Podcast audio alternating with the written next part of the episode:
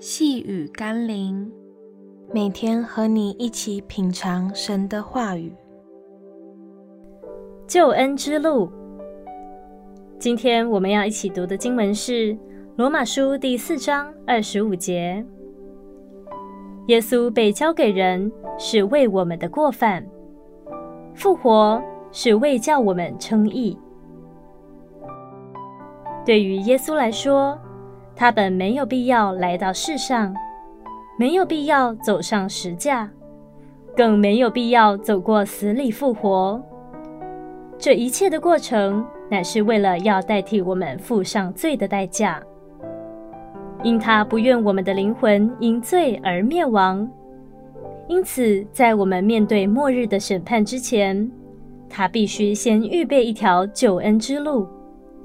求神坚定我们信靠他的心，因为他应许我们，凡渴望永生而不致灭亡的人，可以借着耶稣的受苦、受死与复活，得到上帝的赦免、救赎与重生。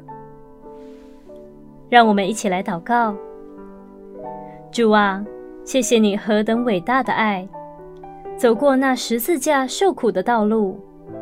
那不是一般人所能承担的，你却为我担当，只为了要我们可以透过你的牺牲，使我们可以因信得到你所换来的新生命。愿我可以一生坚定信心地跟随你，奉耶稣基督的圣名祷告，阿门。